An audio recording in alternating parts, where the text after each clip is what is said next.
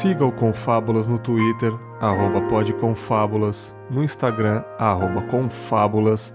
E se você gosta do projeto e tá afim de ajudar, seja um assinante no PicPay, arroba confábulas no aplicativo. Fiquem com o episódio.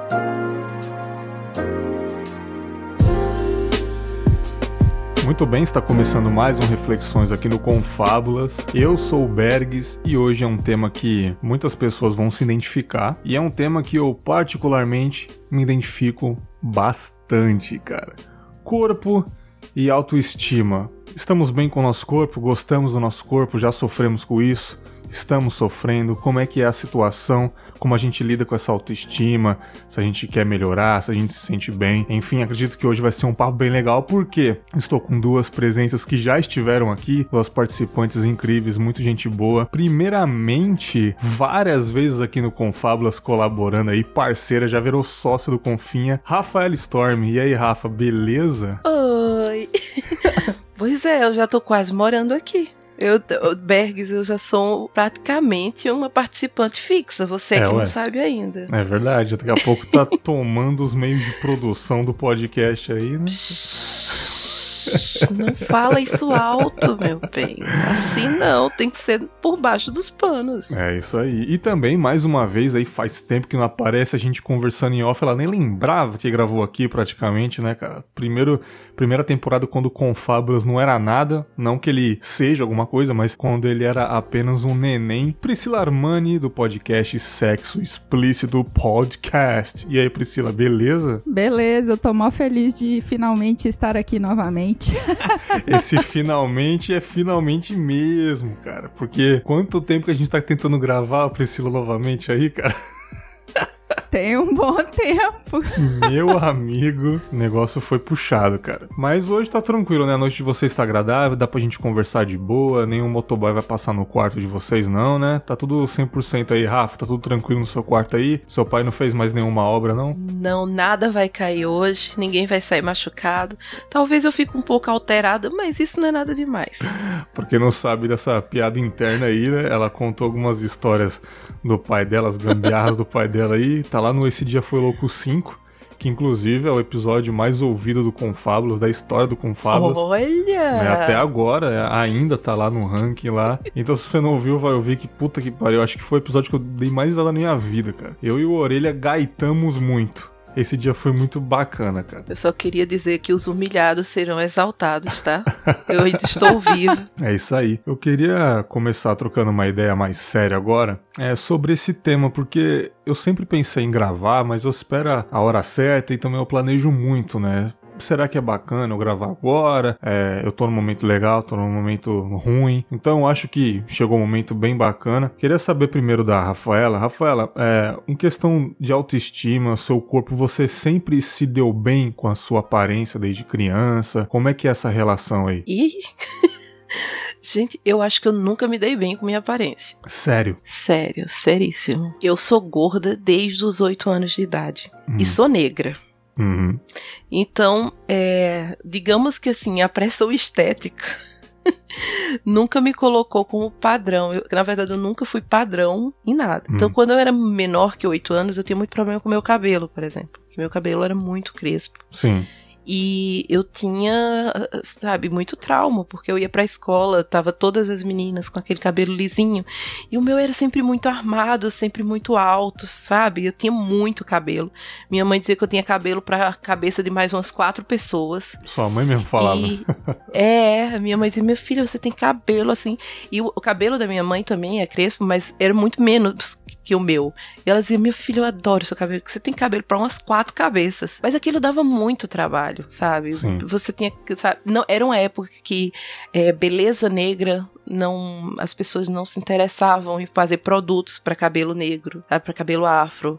As pessoas não se preocupavam em, em, sei lá, mostrar outras belezas a não ser aquela padrão. Pessoas brancas de cabelos lisos e é isso. Então eu demorei muito para me adaptar. E por causa disso eu comecei a fazer procedimentos estéticos em mim muito cedo. Uhum. Então, quando minha mãe não queria que eu fizesse, eu fazia alguma besteira para que ela fosse forçada a fazer. Por exemplo, uma vez eu cheguei, minha mãe fazia cachinhos no meu cabelo, ela pegava o cabelo, enrolava um monte de cachinhos, e eu cheguei escondida dela e cortei todos os cachinhos. Nossa. E aí eu do nada eu apareci com um pedaço do cabelo cortado e ela teve que me levar no salão. E no salão foram cortar meu cabelo muito curto e a menina disse: "Olha, pra ela ficar desse jeito a gente vai ter que fazer um tratamento, porque senão ela vai se sentir muito mal". E a partir uhum. daí eu comecei a alisar o meu cabelo desde os oito anos. E aí, com oito anos, eu tive que fazer um procedimento cirúrgico e comecei a tomar corticoides. Cirúrgico? É, eu tive que fazer um procedimento cirúrgico. Eu tinha problema nas amígdalas e tinha adenoide. E aí, eu, depois da cirurgia, eu tive que tomar muito corticoide. Sim.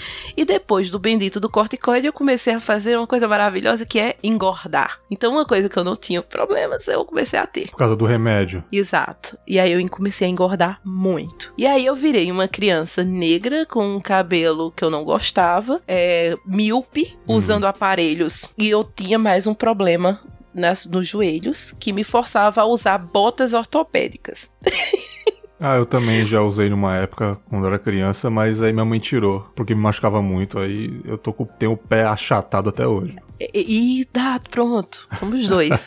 então imagina, você tem oito anos, você vai para um colégio, sei lá, na época de classe média alta, onde quase ninguém parece com você, e aí Sim. você é gorda, negra, do cabelo crespo, que usa aparelho, que usa óculos e que usa bota ortopédica. Sim. Então eu sofria muito apelido eu sofri muito bullying, que na época não era bullying, né? As pessoas não chamavam de bullying, mas. Sim. E aí eu fui crescendo com um monte de complexos. Por mais que minha família mostrasse que não, é, não deveria ser assim, mas eu cresci com esses complexos. E eu não soube me aceitar nunca. Então eu sempre fui uma gorda que tentava emagrecer e não conseguia. Então eu passava uma época magra, depois engordava tudo de novo, e isso me causava frustração. E aí a frustração me deixava depressiva. E aí eu prejudicava meu corpo porque eu já estava deprimida porque o meu corpo estava daquele jeito. E aí eu fui crescendo, fui uhum. crescendo, fui crescendo, e aí quando você entra na adolescência tem um problema de que não é só você que não se aceita, você quer ser aceita pelos outros e você quer encontrar pares que gostem da sua aparência. E quando você não encontra, você fica fica muito pior. E aí eu comecei a fazer loucuras para emagrecer, comecei a tomar medicamento para emagrecer, comecei a não querer comer, tentei bulimia, tentei de tudo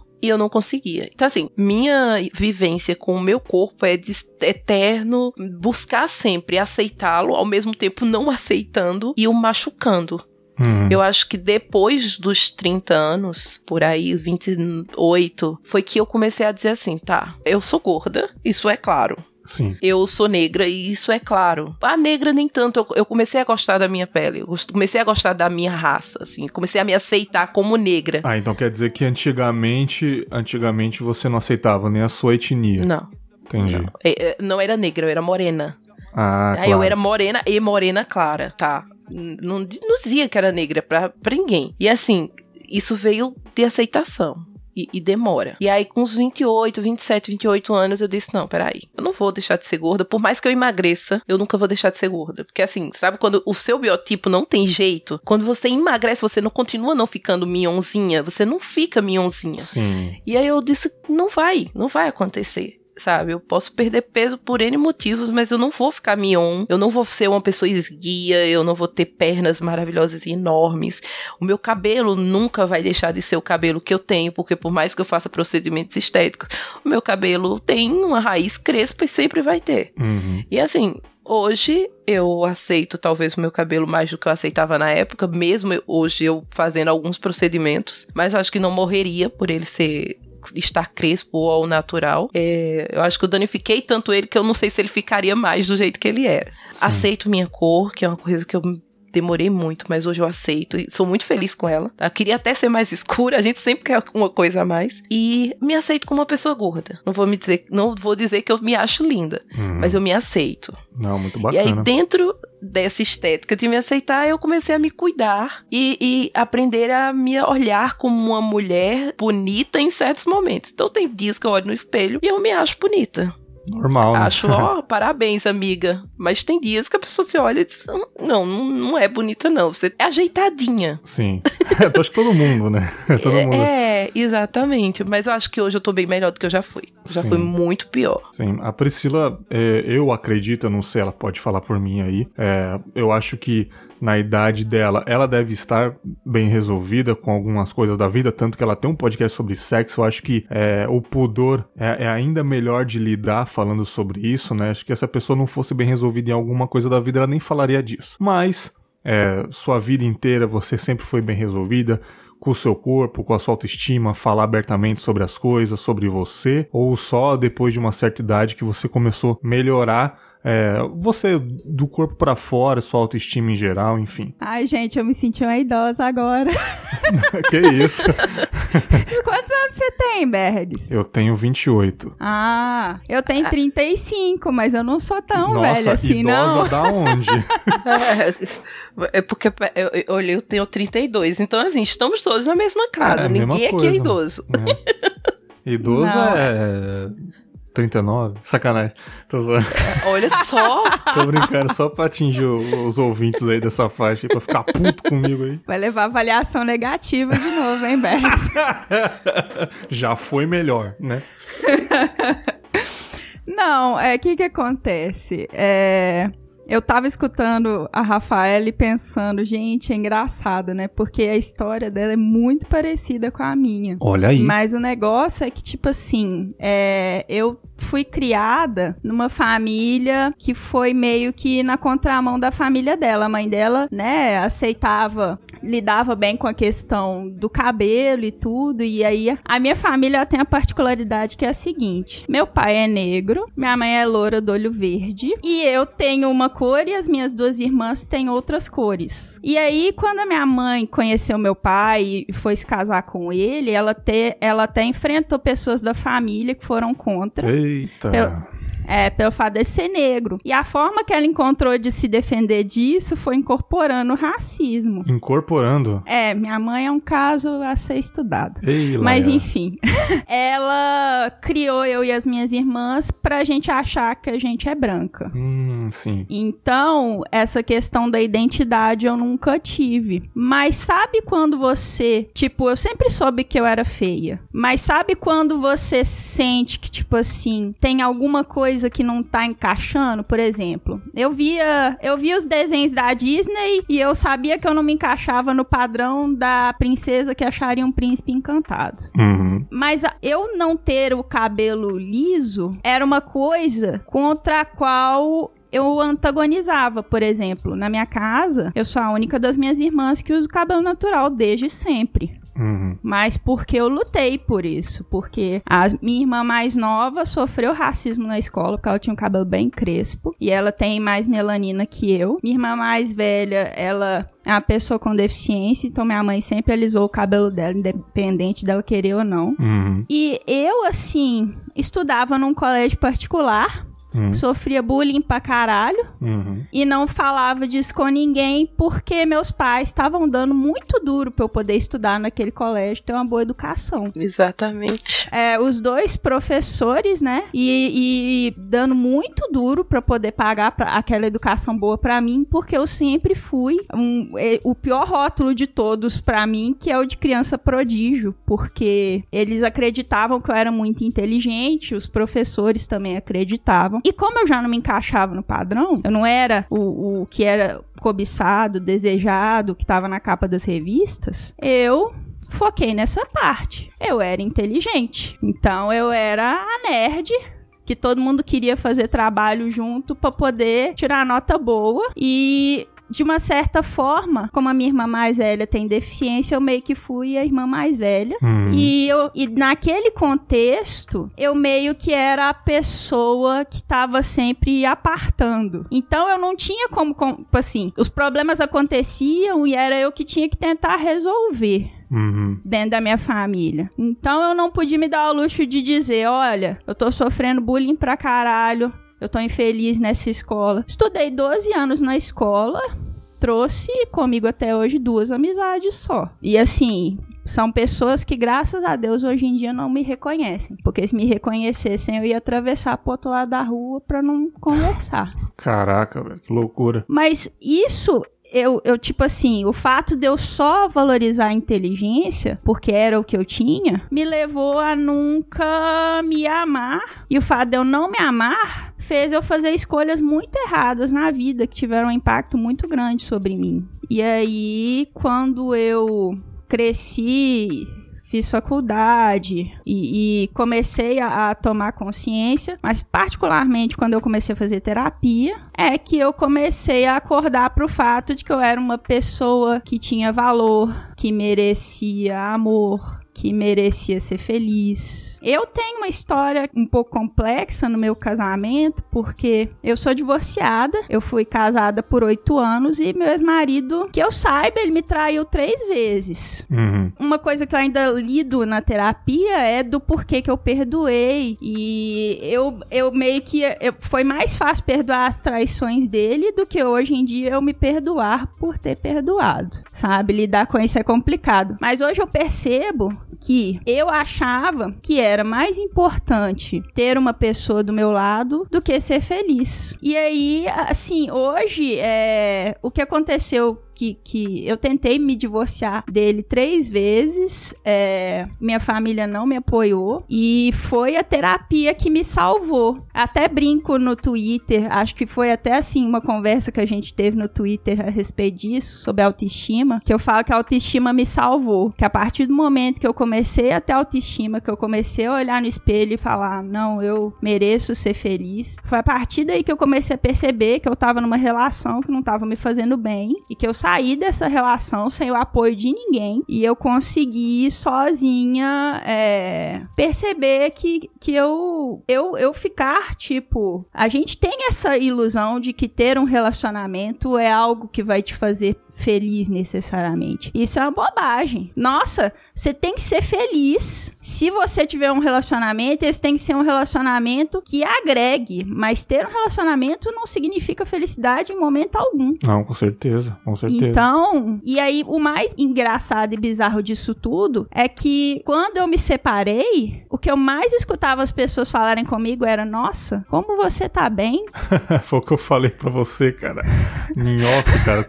Como é que são as coisas. Acho que pela voz da pessoa a gente, a gente entende, cara. É incrível isso. É estranho isso, porque assim, tipo, logo depois que eu me divorciei, um mês, um mês e pouco, todo mundo falava assim: Nossa, você tá ótima, o que que tá te acontecendo? E eu falava: Eu me separei, todo mundo, sério? Sim. era, era muito estranho. Mas é, é, hoje em dia eu sei que. Sabe quando as pessoas dizem que a beleza vem de dentro? Hum. Parece uma asneira enorme, mas o, o que eu sinto hoje é que, tipo assim, eu era uma pessoa por dentro e eu não conseguia externar isso. As pessoas não conseguiam ver quem eu era por dentro. Isso me atrapalhou muito. E aí hoje eu consigo me valorizar e, e, e isso graças a oito anos de terapia. Não foi uma coisa que aconteceu da noite pro dia. Oito anos de terapia, cara oito anos. Sim, e assim, e a minha terapeuta ela usa um método que é assim: eu falo com ela o que aconteceu, e ela não fala nada. Porque tem terapeutas que é assim, nossa, eu tô com problema X. Aí a pessoa vira e fala, ah, por que, que você não faz isso? Minha hum. terapeuta não. E eu acho que essa é uma mudança muito mais substancial, um método que funcionou para mim. Porque quem teve que fazer todo o trabalho fui eu. Eu acho que a função principal do, do, do psicólogo terapeuta é isso, é você mesmo se ajudar na sua fala, não ele ficar dando palpite, né, do que você tem que fazer. Sim, porque aí, se ele te dá uma sugestão e você faz, depois você pode mudar mudar de ideia. Uhum. Então, assim, essa questão, eu não passei pelo que a Rafaela falou com relação a, ao corpo, que é uma coisa, assim, que eu me considero privilegiada porque eu não tenho sobrepeso, nunca tive. Mas essa questão do amor próprio é uma luta diária. A gente precisa todos os dias se olhar no espelho e falar: você tem valor, você merece ser feliz, não deixa ninguém passar por cima de você, sabe? É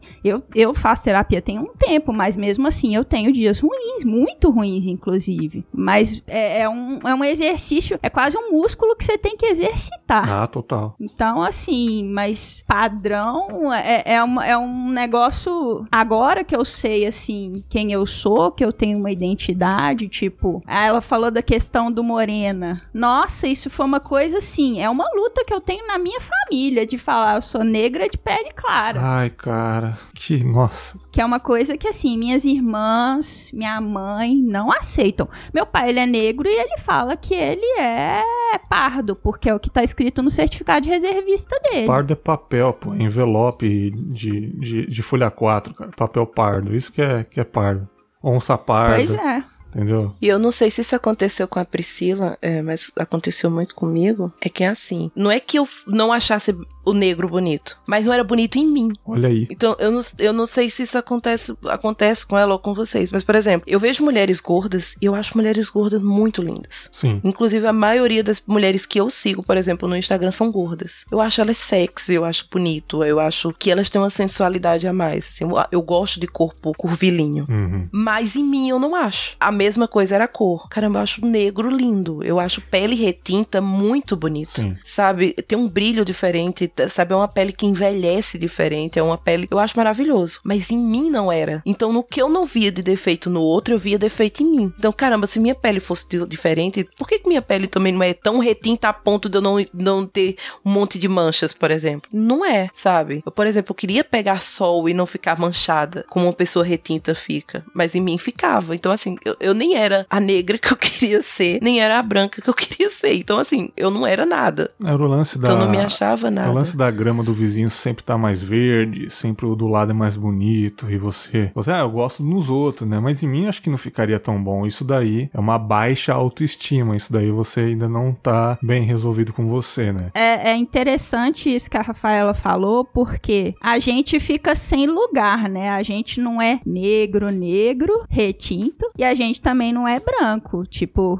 a única vez que eu fui em Curitiba, meu ex-marido era branco. E a gente andava na rua e as pessoas olhavam pra gente como se a gente fosse um casal de ETs. E com as pessoas que eu trabalho, com algumas pessoas que eu convivo, eu já tive briga com um colega meu de trabalho dizendo que eu sou branca. Uhum. Sabe? Então, é, a gente fica sem lugar. É, é uma identidade não definida, agravada, no meu caso, pelo fato de que a minha mãe achou que se ela me criasse com eu achando que eu era branca, ia ficar tudo bem. E isso confunde a cabeça, né? Porque, principalmente quando você é nova, é, a sua cabeça é um solo fértil, né? A pessoa pode colocar suas ideias ali, você vai ficar confusa, porque você não sabe o seu lugar realmente, né? E só depois que de grande adulto que você começa a entender quem você é e talvez a sua autoestima melhore. Mas é muito difícil, cara. É, no meu caso, é um caso bem, bem, bem tenso, cara, porque eu nunca fui magro, sempre tive sobrepeso, tenho sobrepeso até hoje, mas por que não aparenta? Porque eu sou muito alto. Eu sou muito alto e isso é o que sempre me incomodou. Hoje, eu não vou mentir que eu disfarço muito com as palhaçadas que eu faço, sempre carismático com as pessoas, então eu levo esse esse problema que eu tenho entre aspas com bom humor. Então eu jogo pra lá é, a ofensa ou então comentários que eu sou muito grande, enfim. Mas essa altura que eu tenho hoje, 1,98m e eu sou muito troncudo, enfim, né? Hoje eu sou um cara de 28 anos, então sou adulto, calço 44, tem pessoas mais baixas do que eu que calçam pés maiores ainda, entendeu? Então, de certa forma, um 44 é tranquilo pra mim. Eu, tipo, eu acho tênis, eu acho um pé bonito 44 assim. Mas eu já calcei 44 quando eu tinha 15 anos. Eu já tinha esse pé. Então, eu sempre tinha esse problema de ir em loja, achar tênis, e eu sempre achava o tênis muito grande no meu pé. É, tive o All-Star, All-Star tamanho 44 é horrível, é muito feio. Eu não achava calças pro meu tamanho, camisas pro meu tamanho. Então, tipo assim, a adolescência ali, infância, adolescência, né? 13, 14 ali, eu sofri muito com isso, cara. Tipo, de ser o maior do que todos no colégio, sabe? O maior do que todos no meu prédio, os meus amigos. E isso me incomodou bastante, cara. Ao ponto das pessoas falar: caramba, olha o tamanho do pé desse moleque, olha o tamanho desse cara. Meninas que chegam perto de mim, homens que chegavam perto de mim e cara, você é muito grande, sai daqui. E aqueles apelidos de pessoas grandes. Então isso sempre me afetou, cara. Eu lembro que até o dia que eu. Até contei a história que eu fui é, no tiro de guerra, que eu fui jurar bandeira lá, que eu até fugi do, do, do, tiro de guerra lá depois que eu jurei a bandeira, que embora pulei o muro. Eu não quis ficar lá até o final. Tipo, era seis, era bem cedo assim, eu cheguei lá e já tava uma fila de moleque e eu claramente era o mais esquisito da galera. Então quando eu cheguei na rua, a galera falava, nossa, aquele moleque vindo, que moleque grande, não sei o que, olha. E todo mundo olhou para mim, cara. Eu queria realmente morrer naquele momento, cara. Eu queria que passasse um carro e me atropelasse, cara só por causa da minha altura, sabe? Olha que, que, que lance esquisito, cara. Hoje, como eu disse, eu tô mais resolvido, não totalmente resolvido, porque, porra, é, eu tô adulto, já, pô, já foda-se para isso, sabe? Mas eu tenho muito problema de coluna por causa disso. Eu não sou totalmente reto minha coluna, sou corcunda já. Então isso me incomoda bastante. E no caso de peso, eu também sempre batalhei para manter um corpo legal. Esse ano eu tô eu tô comendo menos, eu tô praticando exercício novamente, tô chegando num, num corpo menos pior do que eu já tive, mas eu nunca consegui ter um corpo do jeito que eu queria. Eu acho que o mais próximo máximo que eu já tive foi em 2011, quando eu tava praticamente fazendo academia sete vezes por semana, duas horas por dia, corria na praia, na época que eu tava morando na praia. Mas por que, que eu fazia isso? Porque era a fase mais triste da minha vida. Eu tinha acabado de perder minha mãe e eu não fazia mais nada da vida. Eu não estava trabalhando ainda, eu tinha acabado de me mudar de estado, então eu só malhava, malhava, malhava, comia quase nada, ia pra academia em jejum, malhava, corria na praia, andava sozinho na praia. Então eu cheguei num corpo atlético, porém vazio, porque de que adianta aquilo? Para onde eu ia? Eu tava pensando que eu era quem fazendo aquilo. Hoje eu tenho liberdade de fazer o que eu quiser, de ter, de, de, de, ter as coisas que eu quero, de sair com a minha esposa, de ser feliz de fato. Mas olha que estranho, a época que eu tinha um corpo legal, eu não tava feliz porque era a única coisa que eu fazia da minha vida. Então não compensou. Então foi fácil, assim que eu casei, assim que comecei a namorar, eu larguei essa vida e agora eu falei, caramba, se eu tivesse continuado a fazer exercícios desde aquela época, hoje eu tava com um corpo maravilhoso. Mas será que eu estaria feliz? Essa é uma eterna, é, eterna dúvida da minha vida, cara. Manter o corpo, mas só fazer isso, isso me incomoda muito, cara. E, e a altura já sabe, né? A gente não consegue diminuir. Então tem que levar no bom humor mesmo, cara. De vez em quando me incomoda ainda, comprar uma roupa, ou uma coisa que me incomoda também bastante, estar em público, cara. Estar em multidões, cara. Isso me incomoda muito, cara. Porque eu sou maior ali, as pessoas vão sempre ficar olhando para mim, sabe? Isso me amedronta. Quando eu subia em ônibus, todo mundo vendo o cara gigante entrando no ônibus, e todo mundo olhava para mim e dava, dava vontade de olhar pro chão e sentar na cadeira e eu começava a suar, olhando para a janela assim. Eu não queria olhar pros lados porque eu não queria ver as pessoas olhando para mim, porque eu sei que elas estariam olhando. Eu já eu imaginava elas assim, caramba, olha esse moleque, olha pra calça desse moleque moleque, a calça desse moleque não, não desce até o tênis, a calça é pequena para ele. A camisa não vai até o, o, antebraço ali. Ele levanta os braços, a camisa levanta junto porque não tinha camisa do meu tamanho. Eu não sei se vocês já sofreram com esse tipo de roupa, roupa para se vestir. Eu sofro até hoje, mais menos assim. Não sei se a Rafaela tem algo a dizer sobre vestimentas, no caso. Como eu era muito gorda, eu não usava roupa de criança. Eu usava roupa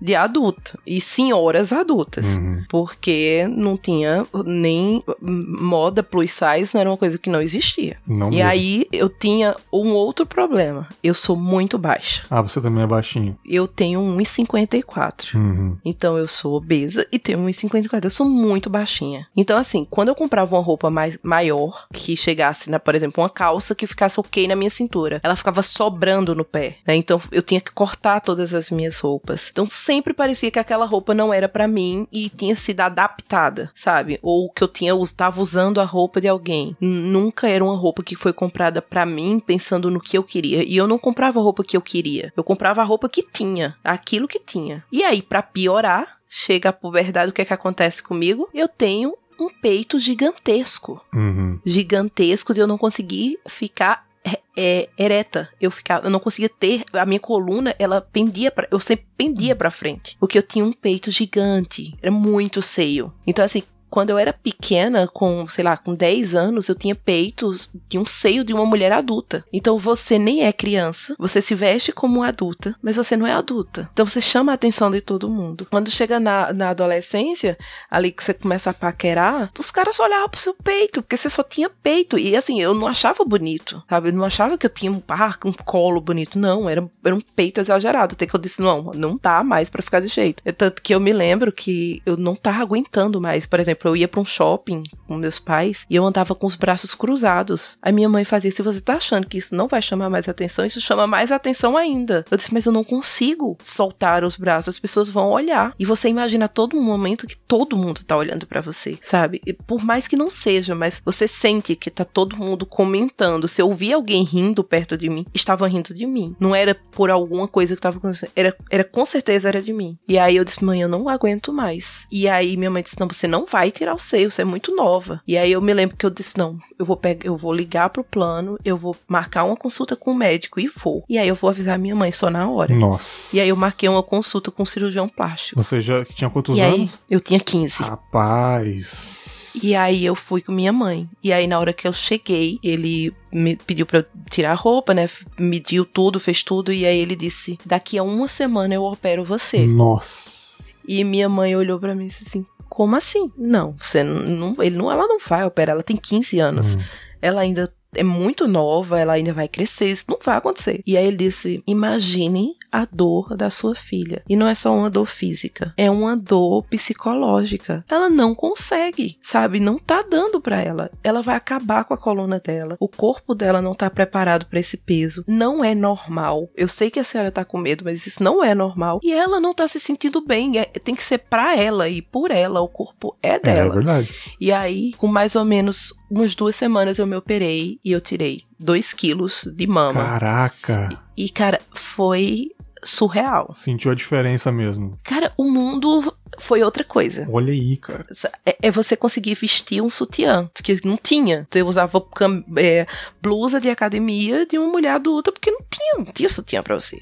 Uhum. Sabe? E aí, a partir dali, eu disse, cara, eu posso melhorar ainda, sabe? Eu posso me sentir bem. E aí, pronto, isso é uma coisa que hoje eu não tenho problema. Eu sou uma pessoa que amo meus seios, mas eu passei por um problema grande para chegar nisso, sabe? Eu tive que não, não foi fácil. Então assim, essa questão de roupa eu entendo perfeitamente. E, e é muito bizarro, porque existem corpos, difer corpos diferentes, existem pessoas diferentes, existem estaturas diferentes, mas parece que naquela época as pessoas não pensavam nisso. Sim. Eu não sei se hoje para você fica mais fácil encontrar roupa maior. Eu, eu, não sou, eu não sou o cara do quanto custa o outfit, né? Eu uso uma camisa lisa, sem estampa mesmo, eu sou bem normal, assim. Bags, eu meu filho tem 8 anos. É, Gabriel tem 1,45, ou seja, ele tá 10 centímetros é, a menos que eu, uhum. com 8 anos. E ele já calça 41. Olha aí. E aí, quando eu olho para ele, assim, a gente vai procurar as coisas, eu, eu até me espanto com isso, não, não vai achar. Mas acha, sabe? Então eu fico assim, caramba, hoje até que você acha. Que na minha época eu não achava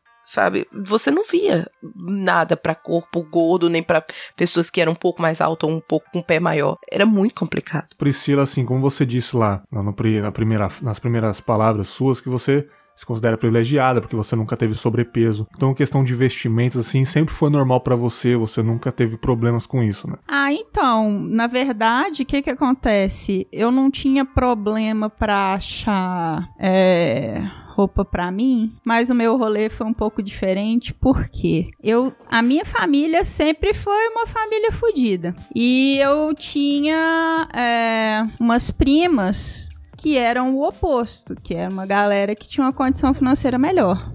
Então eu herdei muitas roupas dessas primas. E eu não tinha uma identidade, eu não sabia o que eu queria. Então, assim, a minha. Eu não, não tinha um, um jeito de vestir meu. E isso, é, eu acho que me dificultou muito na minha forma de me relacionar com as pessoas também. Olha aí.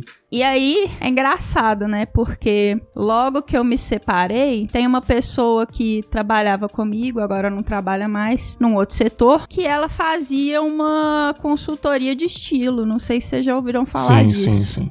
E aí eu falei, ah, vou fazer uma primeira consulta para ver o que, que é isso e ver se isso me interessa. Aí eu comecei a conversar com ela e descobri que moda para mim sempre foi um negócio muito fútil. Uhum. Porque, né, eu era uma pessoa que era inteligente, então, assim, eu não, não me preocupava com isso. Para mim, roupa era um pano que eu colocava e saía e pronto, acabou. Uhum. E aí ela começou a me explicar que eu poderia usar as roupas de uma forma a mostrar externamente quem eu era internamente. Ela falando, ah, porque quais que são os seus objetivos? O que, que você quer que as pessoas pensem de você quando elas te virem? E aí ela me passou uma série de fichas, eu fui preenchendo o que, que eu gostaria, as coisas mais diversas. Falei do momento que eu tava na minha vida, das coisas que eu gostaria de fazer e tal. E aí ela me. Ela fez um. Eu tenho o livro, né, da consultoria, e ela, ela basicamente fez uma, uma consultoria que, assim, as roupas que eu escolhi foram roupas que fizeram as pessoas perceberem quem eu era mesmo, quem eu era de verdade. Uhum. E foi um, um, negócio muito profundo, assim, porque você saber o que fica bem em você, você saber que existem coisas que você pode usar que vão ficar bem em você, faz uma diferença enorme na sua Total, vida. Total, é horrível você chegar em um. Principalmente numa fase que eu tava muito sobrepeso, e é triste você ir em 5, 6, 7 lojas e não achar uma roupa para você. Ou você se vestir, cara, não ficou legal, e você volta para casa triste, cara. Assim, ela entrou no seu corpo, mas você vê que ela tá te marcando, e você vai sair na rua, vai ficar incomodado, então você fala, ah, não ficou legal, você dá aquela desculpinha lá pra vendedor e você vai embora sem nada, ou você acha uma camisa básica, feia, mas simplesmente serviu no seu corpo. Não mostrou nada. Aí você vai comprar aquela. É horrível isso, né, cara? Isso daí é, é complicado. Então esse negócio de estilo fez toda a diferença para você, né? Porque aí ela começou. Porque que que acontecia? O que me angustiava era chegar na loja e tipo assim, tá lá as roupas. E aí? O que que eu escolho? Porque se eu não sabia direito nem quem eu era, eu vou saber que roupa que eu vou vestir. É. Aí ela virou para mim e começou a me mostrar que às vezes o que eu queria tava lá, mas eu não sabia enxergar. Olha aí. Igual, por exemplo, na adolescência eu usei muito preto, na adolescência e na faculdade. Metaleira, né? Hum. Gosta de metal melódico. E eu descobri que usar preto fazia eu ter um semblante mais sério hum. e afastava as pessoas de mim. Caralho. Por quê? Porque como meu semblante ficava muito mais sério usando o preto, as pessoas batiam o olho em mim e elas meio que sentiam como se eu tivesse numa vibe ruim e não se aproximavam. Então, você saber as cores que fazem com que as pessoas percebam o melhor de você, de uma certa forma a consultoria meio que ajudou eu a entender o potencial que as roupas têm. Uhum. Não só usar uma camisa, mas usar uma camisa azul, que é a minha cor mais forte, faz com que eu vá numa festa em que eu não conheço ninguém. E aí, às vezes, a pessoa bate o olho em mim e acha que eu sou um pouco mais simpática por causa da cor e vem conversar comigo. Que loucura, cara. Eu achava que isso era uma bobagem. Uhum. Asneira. Quando a gente vê esses programas de makeover, uhum. tipo Esquadrão da Moda, eu ficava puta. Porque primeiro que a primeira coisa que eles sugerem é, ah, vamos alisar seu cabelo. Vixe. Eu ficava puta. Caraca, eu nunca reparei, é verdade, né, cara? Como se fosse um problema o cabelo não estar liso, né? Ah, mas isso aí é um negócio que é impressionante, Caraca, assim. agora é. você explodiu minha cabeça, é verdade. Vamos alisar esse cabelo. Por quê, né, cara? Tipo, meu cabelo aqui, brother. Essa questão do cabelo, é esse rolê de aceitar o cabelo e de big chop e de cabelo natural é um rolê muito recente. Cacete, Exatamente, é bem novo. E Esquadrão da Moda não mudou. Se você for assistir até hoje, a ideia é a mesma. Não, tô fora de TV e, assim, aberta. No, e eles não partem do princípio de que você tinha um. De, de que aquilo que eles estão tentando desconstruir é um pedaço da sua personalidade, né, Priscila? É assim, vamos jogar todas as suas roupas no lixo, porque você é um. Isso é lixo. Passa duas semanas filmando a pessoa e diz: olha, tá vendo como você ficou horrível? Olha, você olha na câmera, olha como você tava ridícula. Não é uma coisa, vamos tentar procurar seus pontos fortes, vamos tentar te incentivar a ser melhor. Não, o Esquadrão da Morte é bem, bem deprimente, assim, sabe? Caramba. Cara. É, é, é muito. E assim, é padronizar Se você for parar para olhar, assim, é tudo a mesma roupa, é todos todos têm o mesmo estilo, não é como a, a Priscila fez que foi uma coisa direcionada para ela, com as cores que ficava melhor nela, com o que deixava ela com a aparência que ela tinha por dentro que ela queria externar. Não, é aquela coisa, vamos padronizar todo mundo e fica uma droga assim. Eu acho que se eu vi um desses programas de makeover que eu acho que bem legal é o Queer Eye é, eu ia ah, falar dele é agora. É perfeição pura. Né? Sabe? Né? Que aí o padrão é outro, sabe? A, a, o mostrar como se vestir é todo, um, é todo um outro papo. Assim, vamos mudar toda a sua vida e junto com isso, vamos colocar roupas que você gostaria de ter e que você não tá usando porque você tem vergonha. É isso, sabe? Não te empurrar um monte de coisa que não tem nada a ver com você e te colocar dentro de um padrãozinho que eles acham que é o melhor, mas que não é o que você é, na verdade. Sim. É verdade, cara. É verdade. Eu ia falar do meu pé aqui, que eu lembrei. É, eu também tive um problema de não aceitar que eu calçava 44. Então, sempre, por muito tempo, assim, quando eu era mais novo, eu sempre falava que eu calçava 42, 43. E eu sempre comprei sapatos desse número. Porque 44 eu achava horrível. Eu olho hoje em dia e eu falo, caramba, é super normal, cara. Tem adolescente que calça o meu pé. De certa forma, eu calço até menos do que o meu tamanho, sabe? Acho que se eu calçasse 46, seria o ideal, sabe? João Carvalho do Decréptos, ele tem minha altura, ele calça 46. Cauê Moura, 48, eu acho. Rafinha Bassos, 48.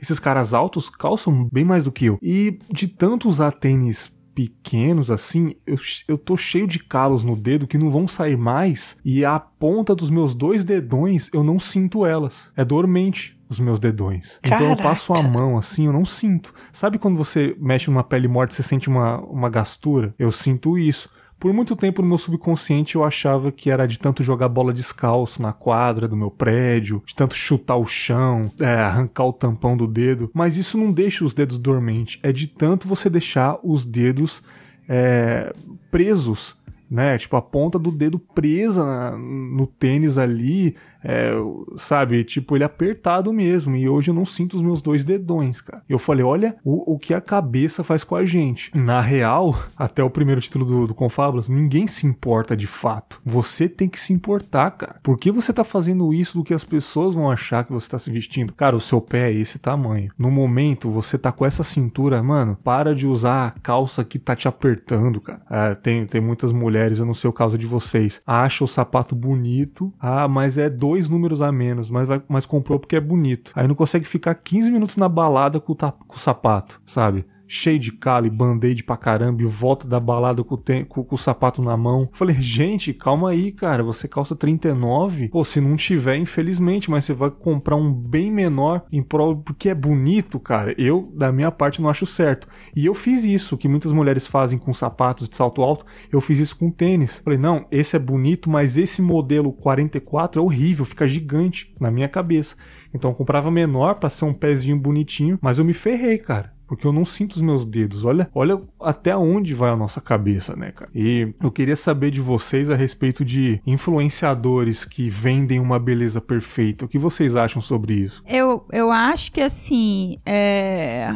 Instagram pode ser um negócio muito tóxico. Uhum. E eu acho que as pessoas, agora que elas estão começando a acordar para isso, assim. Porque, no geral, a grama do vizinho é sempre mais verde, né? Sim. Então, é, redes sociais é aquele lugar onde as pessoas estão felizes o tempo todo, menos no Twitter, né? A gente guarda a depressão pro Twitter. é, de, vulgo eu, né? Na, vulgo todo mundo, eu acho, assim. Mas o negócio é que, assim, é, a gente tem uma indústria que diz que sobrepeso é igual a doenças. Sim. Eu, isso, é, isso é um absurdo. Eu tenho uma amiga minha, ela é muito alta, ela é gorda, e ela é uma das pessoas mais sensacionais que eu já conheci. E ela fala que todas as vezes que ela vai no médico, o médico, às vezes ela tá gripada e o médico acha que tem alguma relação com o sobrepeso. Caralho. Mas é, porque a pessoa bate, igual, por exemplo, eu é, não sou uma pessoa fitness. É, eu, se eu sinto vontade de comer uma pizza, eu como, porque uma vez eu viajei com uma pessoa no meu trabalho, de vez em quando eu tenho que viajar a trabalho. E aí eu vi ela comendo, e ela tava comendo bem, e eu falei, nossa, que coisa boa. Porque eu sou uma pessoa que, assim, quando eu tô com vontade de comer alguma coisa, eu como. E aí, às vezes, as mulheres que sentam perto de mim ficam meio que me julgando. Tipo assim, uhum. nossa,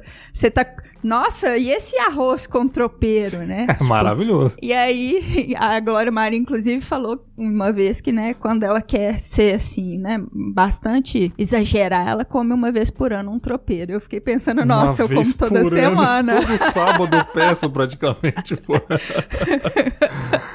Mas aí, é, ela, ela virou pra mim e eu tava comendo e eu falei, ai, que coisa boa que você é, entre aspas, normal, igual eu, como que você tá afim? Ela virou e falou assim, então, minha mãe teve câncer de estômago. Hum. Eu falei, caralho. E ela falou, no fim da vida, a maior tristeza da minha mãe era não poder comer as coisas que ela queria. Uhum. Desde então, eu como o que eu tô afim. Eu falei, nossa, maravilhoso. Sim. Se você se eu não tenho alguma coisa, eu penso assim que infelizmente a gente vive numa sociedade que julga a gente pra caralho, bate o olho na gente e quer classificar a gente de qualquer coisa assim. Então, ah, o padrão é magra. Então, se você não é o padrão, automaticamente tem alguma coisa de errado com você, mas o, o, o o triste disso é ser magra não é sinônimo de felicidade. Uhum. Tem pessoas que acham eu vou emagrecer, eu vou ter uma barriga tanquinho, eu vou ter esse estereótipo e aí eu vou ser feliz e não. Igual você mesmo falou, Berg, seu caso é um caso clássico assim. Você se dedicou pra caralho fisicamente porque era sua válvula de escape,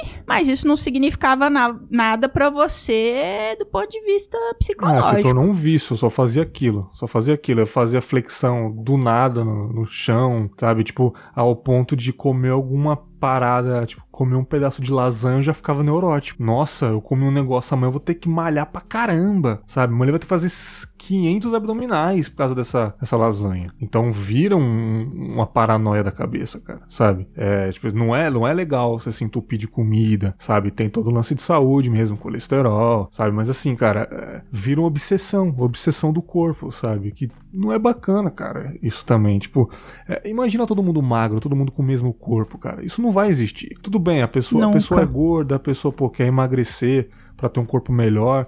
Pô, o sonho dela é vestir um. Porra, ela veste 46, ela quer vestir um, um 42. Pô, força total para você. Tomara que você se acha mais bonita, vai lá, cara. Mas tornar isso uma obsessão e saiba que pessoas que não engordam, que vestem 42 a vida inteira, ela não vai ter esse problema de engordar ou de emagrecer, ela vai seguir esse padrão. Você chegou a um certo peso, você chegou, mas você tem que manter ali, sabe? Você sabe que a sua linha é mais a sua linha é de engordar. Então é meio complicado isso, sabe? Tipo, é meio é, na verdade, é injusto. Eu sei que é injusto, sabe? Tipo, é, a pessoa é gorda, ela queria ter um corpo melhor para vestir uma camisa que ela tá namorando na vitrine e não tem o tamanho dela. Eu sei que é injusto, mas a gente tem que lidar com, com os nossos problemas internos, cara. Tipo, cara, eu nunca vou chegar a esse peso. É, por exemplo, vai, mesmo se eu começar a malhar amanhã, eu tenho 28 anos, eu não tenho mais 19, na época que eu tinha aquele corpo de atleta. É, vai ser muito difícil eu chegar naquele corpo. O metabolismo mudou pra caramba, eu posso emagrecer um pouco melhor e manter, mas eu tenho que tirar da minha cabeça que eu nunca vou chegar naquele padrão. E ninguém, ninguém é igual a ninguém, eu não sou um qualquer tipo de modelo, eu não sou aquele cara, aquele cara saiu com o biotipo daquele cara. Então a gente tem que lidar com isso também, né, cara? É, o capitalismo ganha dinheiro com a nossa infelicidade, né? É, com certeza, né? Com certeza. Tipo, por que, que eu não posso chegar na loja e terem todos os tamanhos de camisa que eu te quiser? Uhum. Por que, que tem que ter por que, que a calça que eu quero tem que ser só 42? Por que, que ela não tem no modelo 44, 46, 48, 70? Uhum. Sabe? Por quê? Porque a, a, existe indústria da moda e, e, e, de beleza é uma das coisas mais lucrativas. Eles ganham em cima da nossa infelicidade. Uhum. Então, é, quando você trabalha a autoaceitação, o autoamor, tipo assim, nossa, do jeito que eu tô, eu tô feliz. Eu não tô do jeito padrão, mas foda-se. Uhum. Isso já, isso é um pensamento tão revolucionário, tão fora da caixinha. Eu tô fazendo um programa agora sobre sexualidade, né? As pessoas têm tantos tabus, elas são tão infelizes, que é um negócio muito impressionante. Uhum. De, assim, coisas básicas. O programa que eu faço é um programa de perguntas e respostas. Eu recebo as perguntas anonimamente e repasso para o Dr. Rodrigo, que é sexólogo. E eu recebo as perguntas assim, muita gente com problema de autoaceitação. Então, tem gente que fala assim: "Ah, seu programa é seu programa é sobre sexualidade, deve ser só putaria". Mas é um programa que acaba falando muito de autoestima. Total, cara, sexo é autoestima, né? Sexo é o auge disso, né? Mas é engraçado para mim, eu acho triste assim. Por que que eu não posso gostar da pessoa do jeito que ela é e ela gostar de mim do jeito que eu sou? Por que que eu tenho que me preocupar em transar com a luz apagada porque eu tenho uns pneuzinhos? Uhum. Sabe? Que merda! Sim. Por que, que a gente não pode se libertar dessa, dessa palhaçada que é essa construção social que coloca a gente em caixinhas que são desconfortáveis para todo mundo? Com certeza. Sim, exatamente. Eu vou até mandar um abraço para pra Ana Rosa, que iria gravar conosco, né, Priscila? Mas teve vários Sim. imprevistos aí, mas vou chamar ela em outra gravação. É, e ela é uma menina que ela pratica muito alto amor, né? Você me apresentou ela no Instagram e é muito legal o jeito que ela posta as fotos, os textos que ela, que ela coloca, é muito bacana o, o trabalho dela. E ela é gorda, né, cara? Ela aceita o corpo dela, negra, gorda, cabelo azul. Não sei se você tá com cabelo azul ainda, Priscila, mas ela tem um cabelo azul maravilhoso que vai até, a, vai é até a canela, o cabelo dela. É maravilhoso quando ela coloca os apliques. Eu queria jogar pra, pra Rafaela esse caso. Rafaela, quando tem mulheres gordas, mulheres que postam fotos assim seminuas no Instagram, você acha, na sua opinião, ela tá fazendo isso pra lacrar, pra dizer, olha como, como que eu sou, se aceite, ou que ela tá fazendo realmente faz um serviço social e ajuda pessoas que têm o mesmo biotipo a se empoderar, ou falar, tá vendo? Eu não preciso ter vergonha disso. Ou você, ela tá fazendo apenas pra ganhar like pra dizer que ela é fodona, ela é desconstruída. Na sua opinião, já que você também segue perfis de pessoas com corpos parecidos com o seu. Primeira coisa que eu, eu acho que até uma pergunta de volta é assim: quando você coloca uma mulher magra é, colocando fotos seminuas no Instagram, será que ela coloca pra lacrar ou ela tá fazendo um serviço? Ela coloca pra laicar.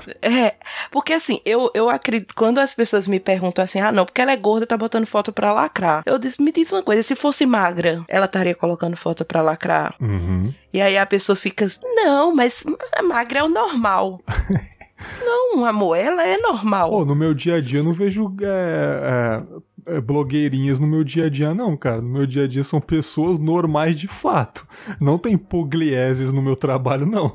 Pois é, ela coloca a foto lá porque é pelo mesmo motivo que você coloca uma foto lá. Aham, sim. Tá, e assim, é, o que é que eu fiz com, com relação a essas, que- essas questões de influencers, né? Eu comecei a me cercar de influencers que me influenciavam de uma forma positiva. Então, aquela coisa de botar uma pugliese no meu, no meu Instagram e ficar olhando pra ela, desejando um corpo que eu nunca vou ter e que ela não tem, porque se você for olhar pessoalmente, ela não tem aquilo, porque é muito photoshopado. Eu disse, uma coisa? Por que não mulheres reais? Sim. que sejam magras, que sejam gordas, mas que são reais, sabe? Uhum. Que não estão a todo momento vivendo de poses e de certas coisas. E aí eu comecei a fazer uma bolha do amor pra mim no Instagram, pra que eu tivesse também começasse a, a ter amor próprio. Então eu sigo muita mulher gorda, que ela não, eu sinto que elas não estão ali pra lacrar, porque se fosse lacrar por lacrar eu não seguiria. Porque independente de ser gorda ou magra, algumas fazem simplesmente pra lacrar, bota texto sem sentido, que na vida dessas pessoas não são nada. Mas são pessoas que me, me ensinam que eu posso olhar pra elas, sabe? E encontrar nelas é, boas. São inspirações. Então eu sigo, por exemplo, uma menina chamada é, Dani, que ela é uma negra com um seio enorme. Ela é gorda e ela tem um amor próprio que transborda as fotos. E quando eu olho pra ela, eu me vejo. Uhum. E aí eu digo, caramba, eu também posso ser assim, sabe? Eu também posso me amar. E aí eu também comecei a andar com pessoas que eram da- que pareciam comigo. E aí algumas pessoas dizem assim, ah, não tem sentido, você vai só vai andar com gente que parece com você. Mas é porque ah, eu cresci ao lado de muitas meninas magras. Todas as minhas amigas eram magras. Então eu era a amiga feia do grupo. Era a amiga gorda era aquela que tava ali de apoio, sabe? Aquela que quando tá uma rodinha de meninos, que antigamente isso era muito comum, não sei se hoje em dia adolescente faz isso, que era uma maldade sem tamanho, que dizia assim, ó, oh, dividir para conquistar, eu pego a gostosa e tu pega a dragão. Clássico. Aí depois a gente troca, pronto, eu era dragão. Ai, odeio. Eu era que ninguém ia. Eu era que ninguém ia, sabe? E eu escutei isso muitas e muitas vezes. Eu comecei a me cercar de pessoas que são como eu. Uhum. E aí, me cercando dela, eu vi que elas não eram diferentes de mim nada e que elas eram muito lindas e que elas tinham autoestima e por que, que eu não poderia ter se a gente era igual? E depois eu comecei a me abrir para seguir, para sabe, tá andando com pessoas que eu acho, sei lá, bem modeletes e tudo mais. Então, assim, influencers existem, mas eu acho que influencer não é aparência. É, é além disso. É, é, muito mais fala. Então eu sigo uma rede de pessoas que lutam contra a gordofobia, por exemplo, e contra a pressão estética, que é absurda. E, e que hoje em dia estão bem, bem. Por exemplo, tem um menino chamado Bernardo, que o arroba dele é Bernardo Fala. Todo dia ele coloca uma foto que você sente que ele se ama, sabe? Que ele diz assim: olha, eu, eu me amo. Eu não me escondo, eu não fico procurando colocar roupas que me tapem ou que escondam quem eu sou realmente. Eu gosto de chamar atenção mesmo. Eu sou gordo, eu sou obeso e eu quero mais é que as pessoas olhem para mim. Sim. Sabe? Então, para mim é isso. Não existe essa coisa de elas estão ali para lá cá. Elas estão fazendo um serviço. Elas estão mostrando para todo mundo que gordo existe e que faz parte daquela sociedade que eles, as pessoas têm que engolir sim, sabe? Uhum. Você vai ter que conviver com minha gordura sim. Gente, eu já vi coisas absurdas como gente fazendo cara de nojo porque tem gorda de biquíni na praia. É. Eu passei muitos anos para usar um biquíni na praia. É, isso eu acho que é um grande tabu para as mulheres, inclusive, né? Hoje eu não consigo colocar um maiô mais. Eu não me sinto bem, sabe? Sim. E, e não, não vou colocar mais maiô, não vou me cobrir mais por causa disso. Não tô dizendo que eu fico completamente livre, me sinta sem, sabe, que os olhares não estão pesando sobre, sobre mim, mas é um passo que eu dei à frente que eu jamais vou querer voltar atrás. E, e, e é isso, sabe? Graças a ver outras pessoas gordas se soltando, mostrando que a gente não tem nada para ter vergonha, eu fui indo. E quando vocês estavam falando de marcas, a Priscila tava falando aí, qual é o problema de eu entrar numa loja e ver é, roupas de todos os tamanhos? Eu não sei se vocês seguiram, recentemente teve uma polêmica muito grande com a Nike, porque ela fez uma loja e foi a primeira loja onde ela começou a vender roupa plus size e colocou em manequins plus size. E não é que é uma loja plus size, é uma loja para todos os tamanhos. Sim. Então Eu tem vi. desde o P até o, sei lá, XXXX. Uhum. E simplesmente as pessoas começaram a criticar a marca e a aloprar, assim, no perfil dos no Instagram, no Twitter da marca, dizendo que elas estavam fazendo apologia à obesidade. Meu Deus que aquilo era, errado, Eu que vi. Eu vi Pessoa- esse rolê. né? Que pessoas gordas são doentes e que é, era uma marca que deveria bater palma para o fitness, ajudar as pessoas a se exercitarem e não ficar colocando um manequim gordo, roupa pra pessoa gorda, pra pessoa achar que aquilo é bonito. Eu acho que é pra achar que pessoas gordas também são pessoas comuns, né, cara? Um mundo só de manequim magrelo e, e roupa, só, só tem roupa 38 na loja, hein? Caralho, velho. Que é, porra é essa? e- E, gente, peso não diz a saúde de ninguém. De ninguém. Essa ideia de que você, ai, você é gordo, você é doente, você é magro, você é saudável, isso não existe. Sabe? Se eu pegar um- os, meus, meus, os meus exames, talvez seja muito melhor do que uma pessoa extremamente magra. Sabe? Uma pessoa, inclusive uma pessoa que malha. Não é isso que, não sabe? Não é a aparência que vai dizer se eu sou uma pessoa doente ou não. E dizer que a marca tá fazendo apologia à, gordofo- à gordura, à obesidade, deixando as pessoas doentes. Cara, isso é um absurdo tão grande, sabe? Como se gordo não pudesse malhar, como se gordo não se exercitasse, como se pessoas não existissem com padrões de corpo diferente. É, é ridículo, é triste, sabe? É- e é impressionante como pessoas que já estão dentro desse padrão não suportam que outras pessoas que não estão dentro daquele padrão socialmente aceito se sintam bem. Sim. Então não é um fato só de eu. de- eu estou. Pronto, eu sou magra, eu sou fitness, ok. Eu não posso me sentir bem só por eu estar no corpo que eu queria estar. Eu tenho que denegrir aquela outra pessoa que não está no corpo igual ao meu. Porque quem é ela pra tentar estar no mesmo patamar que eu? Então quem é a gorda pra tentar entrar na Nike e comprar uma roupa no mesmo lugar que eu? Uhum. Sabe? Quem é um um negro para tentar entrar na mesma loja que eu e comprar um produto, sabe? Vi pessoas, vi, vi muita gente é, reclamando agora porque as marcas só fazem produtos para cabelos afro. Aí o pessoal tá pistola. Ai, meu Deus! O pessoal tá pistola, Como cara. Mas existe tantas lojas pra essa pessoa, cara. É só porque tem uma Exato. exclusividade pra um público que nunca teve. Eu acho que a única vez que eu vi uma propaganda pra cabelo afro foi no filme O Príncipe Nova York, do Ed Murphy. Cara, Acho que é a a única é- vez. é muito, é muito surreal. É digno de rir, sabe? De você chegar. Ah, porque eu acho que a marca tal só fala agora de cabelo afro. Eu, eu também existo, eu sou branca, eu tenho cabelo liso, eu também existo. Gente, Sim, pelo amor é de Deus, só peraí. virar a esquina que tem três pra você. Exato, tem tudo pra você, sabe? O mundo tá você. aberto pra você. Aí agora, finalmente, sabe, as pessoas estão tendo noção que negro também consome, que pessoas de cabelo crespo também consomem, e você vai ficar criticando isso. Caramba, vai ser feliz com os milhares de produtos que tu tem. É verdade. Deixa as outras pessoas se encaixarem também, sabe? É. Então é muito complicado e, e tem influência, gente, de verdade. Influencer entre muitas aspas, porque esse negócio de influenciador, eu não sei por que esse nome, quando a, a- única coisa que algumas vendem é imagem e é mentira, então elas não estão influenciando nada de bom. E é assim, tem muitas que batem palma pra esse tipo de coisa, sabe? E incentivam, incentivam a pessoa a ficar doente. É, na, aquela gravação que a gente fez, Bergs, um, inclusive acho que um fundo de reflexões também que a gente gravou, que a gente tava citando até o fato, que eu citei o fato de uma blogueira que ela faleceu, Ah, que sim. ela teve câncer, Sim. e que as pessoas iam pro perfil dela perguntar como é que ela tava emagrecendo tanto. Aí você tá linda. Ela fez, gente, eu tenho um câncer no estômago, eu não como. Ah lá, como que Eu não você fez pra lindo. ter esse câncer? Me ensina. Só faltou comentar isso, né, porra? Pois é. Ai, você tá belíssima. Cara, você não tem noção. Você tem noção. Você tem, você tem humanidade, sabe? É, mano, eu, eu assino um podcast chamado Tribo Forte, que é um cara especialista em alimentação em corpo. O cara tem livro, o cara, ele trabalha com isso, ele é um profissional mesmo e ele fala em vários episódios. É, é, gordo não é sinônimo de, de não ter saúde, magreza não é sinônimo de saúde 100%, existem magro que tem problema de saúde, existe Uhum. gordo que tem os exames perfeitos, não é sinônimo, né, cara? Assimilar apenas o gordo com a pessoa doente é um puta vacilo, porque se você olhar, tipo, Brasil, Estados Unidos, a grande maioria das pessoas não tem o corpo perfeito, né? Não tem, cara. Exato. É, é uma minoria. No caso de influenciadoras magras, assim, nada contra, ela tá trabalhando, tá fazendo o dinheiro dela ali, mas é um pouco complicado também, porque, tipo, as pessoas que seguem elas, 10 milhões de seguidores aí, ficam frustradas de nunca chegar àquele corpo e pode ficar venerando ela, enfim, eu acho que realmente o que você faz é bom pra vo você e, sei lá, eu acho legal as pessoas cercarem, fazer bolhas que se parecem com ela, sabe?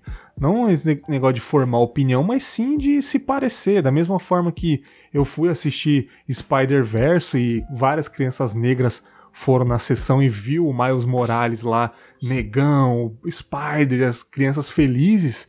É bacana você entrar no Instagram e ver uma pessoa influenciadora, uma pessoa que tem é, muitos seguidores e você se identificar com ela. Falar, olha que legal, a pessoa tem seguidores, tem pessoas que gostam dela. É o meu público, é o que eu converso. Assim como existem é, salões de beleza com coisas que conversam com você, entendeu? Eu acho que o mundo é identificação, né? E isso aumenta a autoestima, cara. Isso aumenta, Imagina o que é você, exatamente. imagina o que é você ser uma criança que você vai pra todos os filmes e só vê pessoas brancas. Aí um belo dia você vai pro, pro, pro cinema e de repente você vê na tela o Pantera Negra. Porra, isso daí foi Você um diz, caramba, eu sou um super-herói. Isso foi incrível, cara. Isso foi Sabe? incrível. Eu sou um super-herói, eu posso ser, eu tô ali, sabe? Tão me, de- tão, tão me fazendo, sabe? Ele tem o meu cabelo, ele tem a minha cor. E, e para algumas pessoas que já são tão privilegiadas, não conseguem entender o quão isso é importante e o quanto isso faz bem pra autoestima de uma Pô, isso pessoa. foi incrível. As pessoas saíram com autoestima lá em cima, crianças cantando Wakanda Forever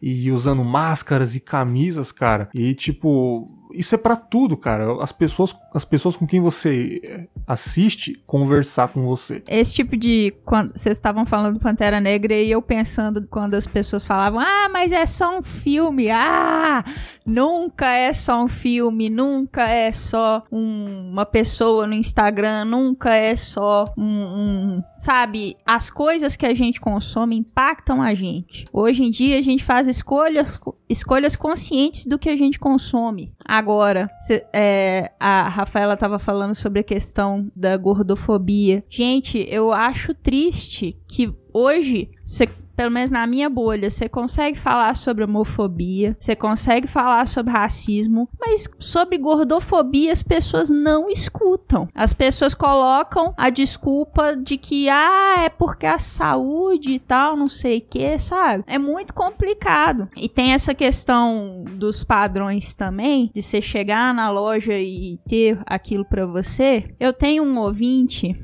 que ele é cadeirante, o Brando. Salve, Brando. Oi, Brando. Ele é maravilhoso. Brando é da hora, mano, que maneiro. Como andas? É, ele é. sempre chega assim, ei, galera, como andas? O Brando é incrível. E ele é, abre. Eu aprendo muita coisa com ele. Ele abre os meus olhos para muitas questões que a gente. É, quando a gente não. É, a gente sair dessa bolha que a gente vive é muito complicado. Então, a Rafaela falando que ela sempre andava com pessoas magras e agora ela tá se cercando de pessoas que parecem com ela e tal. E aí eu tava conversando esses dias no grupo do Telegram do podcast. E aí o Brando tava conversando com a gente e tal. E ele tava falando que, ah, nunca fui num motel porque motel não tem acessibilidade. Eu fiquei assim, ai meu Deus, eu nunca tinha pensado nisso na minha é... vida. Tipo, as pessoas com deficiência também têm direito de fazer exercício físico, de transar, de, de circular, sabe? E como muitas vezes a gente não convive com uma pessoa com deficiência que é cadeirante, que não escuta, não enxerga, às vezes a gente esquece, entre aspas, dessas coisas. Ou trata como coitadinho, né, Priscila? Ah, o coitadinho não faz isso. Gente, ele transa, ele anda, ele namora, ele faz tudo que você faz. E o Brando é um menino super inteligente, sabe? É essa. Quanto mais assim eu, eu convivo com as pessoas e, e, e tento ter essas outras experiências, mais eu aprendo, porque a gente precisa ter o esclarecimento de entender que não é porque eu nunca sofri aquele preconceito que ele não existe. Eu também sigo a Marina do Rodando pela Vida, não sei se se vocês conhecem ela. Não. Ela, não conheço. Ela é cadeirante, mas ela tem. Se eu não me engano, ela tem paralisia cerebral também. E ela falando no Twitter que essa proibição dos canudos de plástico vai impactar a vida dela e de outras pessoas semelhantes a ela pra caramba. Uhum. E aí, você tem que ver a discussão das pessoas que não tem problema nenhum, não tem porra nenhuma discutindo com ela. Ah, mas proibir o canudo de plástico não vai impactar tanto na sua vida. Meu amigo, ela que ela está falando com você que vai impactar. Quem é você para falar da experiência dela, sabe? Exatamente. Então, assim, eu acho que aceitação, autoestima, alto amor passa também muito por a gente acordar pro fato de que todo mundo é diferente de todo mundo e todo mundo tem direito de ser feliz do jeito que é. Maravilhoso, Priscila, maravilhoso. Perfeito. Tem nada mais a dizer. Lindíssima, falou tudo. Diva acessível. Coberta de razão, tá, meu bem? Cheia de razão. Pisa menos, Priscila, pisa menos. Sambou na cara da sacanagem. Não, mas, é, mas o que você falou realmente é, é, verdade e eu queria encerrar perguntando para os ouvintes aí, é, como que você lida com o seu corpo, como que está a sua autoestima no momento que você ouviu esse episódio, porque é uma coisa que assim como eu sobe e desce todo momento. Um dia eu tô ruim, no outro dia eu tô bom, né, cara? Então, como que tá a sua autoestima na semana que ouviu esse episódio? Como que tá o seu corpo? Como você lida com isso? Já sofreu? Nunca sofreu? Me fale, porra, eu nunca sofri. É, felizmente, nunca sofri com isso. Eu tenho outros problemas, mas com o meu corpo eu tô tranquilo. Ou você que sempre sofreu na escola, no trabalho. Conte a sua experiência. O Confábulas é isso, compartilhar histórias, compartilhar momentos que faz as pessoas que ouvem a sua história na leitura de e-mails ou na nossa gravação aqui se identifique e torne a sociedade um pouco melhor. E esse papo ficou maravilhoso. Eu queria agradecer vocês duas mais uma vez de estarem aqui no Confinha né, cara? Esse podcast do bem aí que tenta ser do bem toda semana. A gente tenta trocar uma ideia maneira aqui agradecer mais uma vez Rafael Storm, minha sócia aqui do Confábulas, né? Já participou várias vezes aí. É, pô, muito obrigado, Rafa, de novo aí, de compartilhar um pouquinho da sua vida novamente, de trocar uma ideia bacana. E fale para mim os podcasts que você participa. Fique à vontade, o espaço é seu. Ô, oh, Bergs, meu bem, muito obrigada de novo por me dar espaço. Você sabe que a gente é parceiro. É nós. e que a gente, né, tá sempre conversando e sempre compartilhando um pouco da vida. E às vezes eu venho aqui compartilhar um pouco da minha vida com seus ouvintes. Sim. Bom, para quem quiser me ouvir, vocês me encontram lá no EitaCast, podcast sobre cultura nordestina, cultura pop. A gente tá lá sempre com muito sotaque, falando sobre coisas importantes e às vezes só sobre besteira. O que dá na telha a gente conversa lá. Eu também estou lá no, no ar com elas, tentando dar protagonismo, né, às mulheres. A gente tá sempre falando sobre mulheres importantes, da história, da música, tentando falar um pouco sobre como é ser mulher, né, como é que a gente se sente, nossos dramas diários. E estou lá lá no Why Not, que no momento está em hiato, mas a gente tenta desconstruir e falar sobre ciências de uma forma mais leve e com tons de humor. Então eu estou lá como especialista em língua portuguesa, se é que isso oh, é possível. Aí sim. Mas estou lá metendo meu bedelho, falando sobre literatura, sobre língua. Estou, é, é, estou lá. Fui convidada, estou lá. Incrível. Obrigada de novo, Bergs. Você sabe que você mora no meu coração. Isso é recíproco, você sabe muito bem, isso é maravilhoso. Eu gosto muito de você. Os links dos podcasts da Rafa estarão na descrição desse episódio. Dá uma conferida lá. Recentemente eu gravei o EitaCast sobre Sex Education, uma das melhores séries da Netflix. Foda, foda. Eu amo Sex Education, tô louco pra segunda temporada. E a gente tem que gravar de novo assim que a gente terminar de maratonar, Rafa. Vamos maratonar juntos no Hangout. Vamos sim. Eu estou ansiosa. Gente, tem uma coisa que eu tô ansiosa.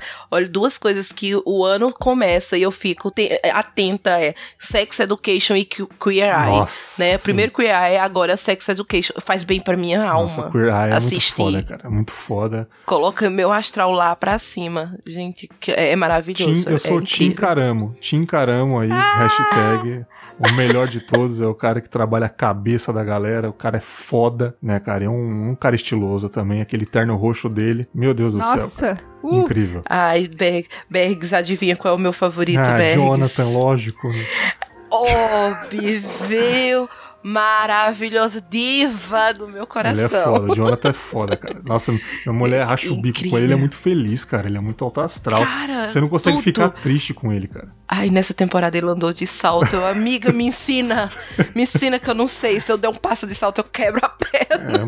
É, é muito louco. E também agradecer a participação da Priscila, que se eu não me engano, quando ela participou do, do Confábulas na primeira temporada, ela tava fazendo um podcast de filmes, né? O que assistir. Tava fazendo um podcast de filmes. Eu não sei se ela encerrou de fato, vai voltar mais pra frente, mas ela está com esse maravilhoso projeto novo aí, Sexo Explícito Podcast, que aparentemente tá dando muito certo. Muitas pessoas mandam questões, temas bem legais. Então fala sobre esse novo projeto, Priscila. Fique à vontade pros ouvintes do Confinha conhecer o sexo explícito aí pra nós. Ai, valeu, Bergs. Hoje foi sensacional. Também sou uma fã de Sex Education e de Queer Eye. Ó, vamos assistir os três via Hangout remoto aí. Mas é, a última vez realmente, né, eu tava com o que assistir, que era um podcast sobre cinema e séries. E aí eu fiquei de saco cheio e falei, dane-se, quero fazer outra coisa. Pop, esses nerd do caralho aí, velho chato pra caralho. Vou falar de putaria, porra. Mas aí agora eu tô com o Sexo Explícito, que é um podcast educativo. A gente trabalha, é, eu e o Dr. Rodrigo, a gente tenta sempre trazer debates, resolver dúvidas. E aí eu falo sobre temas que são tabus para muitas pessoas, como é, poliamor, é, swing. Mais pra frente a gente deve fazer um episódio sobre sexo canal, esse tipo de coisinha. E aí, é, vocês procurem no agregador de vocês sexo explícito que eu estarei lá. Maravilhoso, maravilhoso. Também estarei na descrição. Só apertar e assinar o feed. Ouvinte, gostou desse episódio? Entre em contato, aquela leitura gostosa de e-mails que eu faço aí no episódio de histórias. E nos vemos semana que vem com mais um episódio de histórias, reflexões, contos, nós, o podcast, trajetórias. Olha quanto formato que tem esse podcast, meu Deus! Ou que vier na minha cabeça com mais um formato. Eu sou assim experimental. Um grande abraço e Tchau!